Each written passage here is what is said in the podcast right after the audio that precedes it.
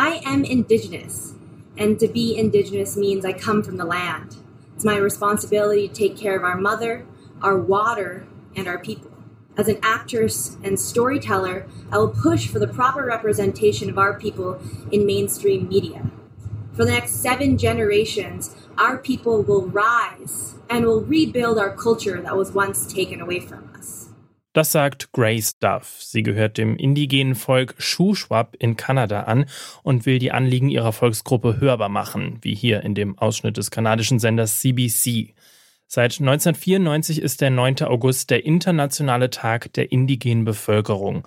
Der dient dazu, auf die Kulturen dieser Völker aufmerksam zu machen, auf ihre Sprache und ihre Lebensräume. Denn indigene Völker, die sind weltweit bedroht. Der Klimawandel zum Beispiel, der zerstört die Lebensgrundlagen von naturnahen Volksgruppen, wie zum Beispiel den Berbern in afrikanischen Ländern. Und dann gibt's auch noch Völker wie die Uiguren, deren Kultur nicht anerkannt wird und die systematisch verfolgt werden. Und auch auf der Jagd nach seltenen Rohstoffen werden weltweit indigene Völker von ihren Siedlungsgebieten vertrieben. Wir fragen uns deshalb, wie kann man diese Menschen besser schützen? Es ist Montag, der 9. August. Ich bin Jonas Grete. Hi zusammen.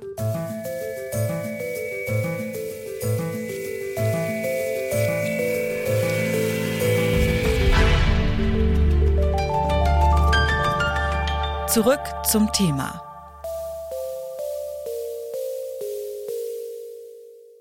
Der Begriff indigene Völker, der umfasst viele Bevölkerungsgruppen mit verschiedenen Kulturen und Lebensweisen. Es ist wichtig, dass sie eine eigene Identität haben und dass sie sich von der Mehrheitsgesellschaft auf irgendeine Art und Weise abgrenzen. Indigene können in abgeschotteten Gebieten leben oder in Städten und Dörfern der Mehrheitsbevölkerung. Indigen bedeutet also nicht automatisch, dass diese Menschen irgendwie in der Natur leben. Sie haben aber eine historische und emotionale Verbindung zu dem Land, auf dem sie sich befinden. Der Begriff ist wichtig, da er eine völkerrechtliche Bedeutung hat. Die Vereinten Nationen, die schätzen, dass weltweit so circa 370 Millionen indigene Menschen in mehr als 90 Ländern leben. Sie werden bedroht durch die Zerstörung ihrer Gebiete, durch den Druck, sich der Mehrheitsgesellschaft anzupassen und sie sind Opfer von gewalttätigen Übergriffen und auch von Krankheiten. Für viele von ihnen ist zum Beispiel die Corona-Pandemie eine zusätzliche Belastung.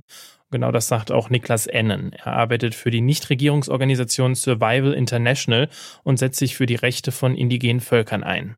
Indigene Völker sind durch Corona besonders gefährdet. Im Endeffekt sind sie durch alle Krankheiten, die von Außenstehenden eingeschleppt werden, besonders gefährdet, da sie dagegen keine Abwehrkräfte oder Immunitäten besitzen. Außerdem sind sie oft weit von dem nächsten Krankenhaus bzw. einer angemessenen Gesundheitsvorsorge entfernt. Viele der Gruppen, mit denen wir zusammenarbeiten, haben diese Gefahr sehr früh erkannt und sich in ihre Gebiete zurückgezogen, um sich vor so einer tödlichen Infektion zu schützen. Wenn sie sich trotz dieses Selbstschutzes infizieren und es zu einem schweren Krankheitsverlauf kommt, ist die Gefahr groß, dass sie auch an der Krankheit sterben.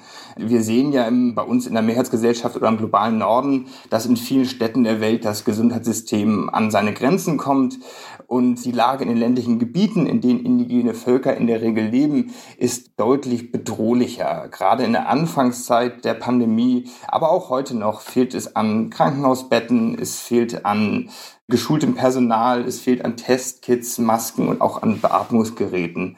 Viele indigene Völker haben deswegen den Notstand ausgerufen und haben sich an die nationalen Regierungen ihrer Länder gewandt, damit diese ihre Gebiete besser vor den Eindringlingen schützen und auch die medizinische Ausrüstung und das Personal bereitstellt. Um meine eigenen Rechte zu schützen oder um politisch irgendwas zu verändern, kann ich ja einer Partei beitreten oder ich gehe demonstrieren wie indigene Völker sich für ihre Anliegen einsetzen, das hat mir Dieter Gavora erklärt. Er forscht zur Lebensweise und Gemeinschaft indigener Völker.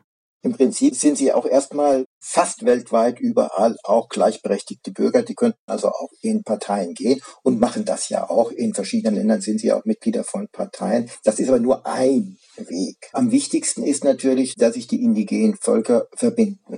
Traditionell waren die oft gar nicht verbunden gewesen, sondern zum Teil auch verfeindet gewesen. Aber in den Staaten heute ist es auch üblich, dass die indigenen Völker versuchen, mit einer Stimme in den jeweiligen Staaten zu sprechen. Das gelingt mal besser und mal weniger gut, zunehmend aber besser. Und die zentralen Anliegen, für ihre Rechte einzustehen, ist natürlich in fast allen, eigentlich in allen Ländern, ne, sind es Territorialrechte. Also das Recht auf die Nutzung des Landes und das Recht auf die Verfügung eines bestimmten äh, Territoriums. Wir sprechen dort von Territorialrechten. Es ist noch so, dass die Indigenen auf Unterstützung angewiesen sind von allen möglichen gesellschaftlichen Gruppen und Institutionen und auch Parteien, um ihre Rechte durchzusetzen. Das gelingt ihnen aber auch ganz gut. Also Indigene, die bedroht sind in Brasilien, erheben ihre Stimme und die wird weltweit gehört. Das bekommen Sie auch in den Nachrichten mit, wenn Indigene bedroht sind. Und sie sind permanent bedroht. Dann ist der internationale Druck, der internationale Aufschrei, der internationale Protest ist dann schon sehr wichtig.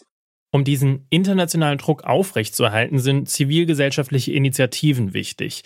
Ja, und den Druck, den braucht es auch, sagt nochmal Niklas N. von Survival International. Also gerade in Zentral- und Südamerika sind die Rechte indigener Völker häufig in den nationalen Verfassungen verankert. Das ist sehr wichtig.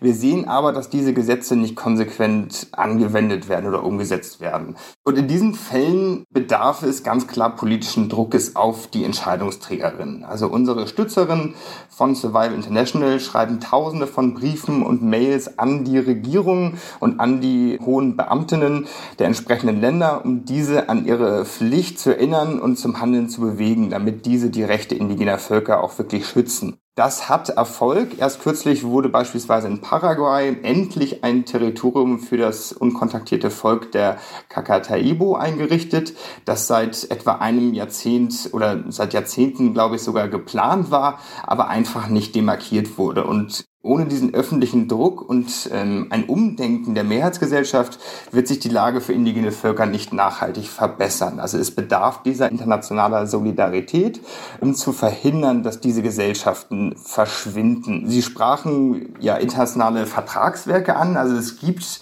die UN-Deklaration der Rechte indigener Völker und die betont auch ganz klar das Recht indigener Völker, ihre eigenen Institutionen zu haben, ihre eigenen ja, Lebensweisen und Traditionen zu bewahren und die auch selbstbestimmt fortzuführen. Diese Deklaration verbietet auch die Diskriminierung und die Marginalisierung indigener Völker und betont auch immer wieder, wie wichtig es ist, dass indigene Völker an allen sie betreffenden Angelegenheiten einzubinden sind. Und das ist bei diesen Projekten ihrer Zustimmung bedarf. Und das sehen wir sehr, sehr häufig, dass das nicht respektiert wird. Also es gibt schon internationale Deklarationen. Ein weiteres Vertragswerk, was existiert, ist die IDO 169. Das ist das einzige verbindliche internationale Abkommen über die Rechte indigener Völker. Das wurde dieses Jahr auch vom Deutschen Bundestag ratifiziert, aber Deutschland ist auch erst das 24. Land weltweit, was diese Konvention unterschrieben hat. Und das zeigt ganz deutlich, dass da noch ein riesiges Potenzial ist und sehr, sehr viel getan werden muss, sich weitere Länder dieser IDO 169 anschließen müssen und sie ratifizieren müssen. Und das ermöglicht dann auch, dass die nationalen Gesetzgeber Gesetze beschließen können, die dann wirklich die Rechte indigener Völker schützen. Noch immer haben nur sehr wenige Staaten das internationale Abkommen ILO 169 unterzeichnet, das indigene Völker schützen soll. Staaten mit vielen verschiedenen Volksgruppen, wie zum Beispiel China oder die USA, die haben gar nicht unterschrieben. Und obwohl Brasilien das Abkommen 2002 unterzeichnet hat, werden Indigene dort unter Präsident Bolsonaro von ihrem Land vertrieben. Es bleibt deshalb wichtig, auf Menschenrechtsverletzungen aufmerksam zu machen und Druck auf die Regierungen der Länder auszuüben. Denn wer die Territorien von indigenen Bevölkerungen schützt, der schützt auch Natur und Klima. Denn dort, wo sie leben und wo ihre Rechte gewahrt werden, dort bleiben Wälder und die Natur intakt. Das war die heutige Folge. Daran mitgearbeitet haben Claudia Peissig, Felicitas Kuhnt und Benjamin Sadani. Chef vom Dienst war Leonhard Eckwart und ich bin Jonas Gretel. Sage ciao, bis zum nächsten Mal. Zurück zum Thema vom Podcast Radio Detektor FM.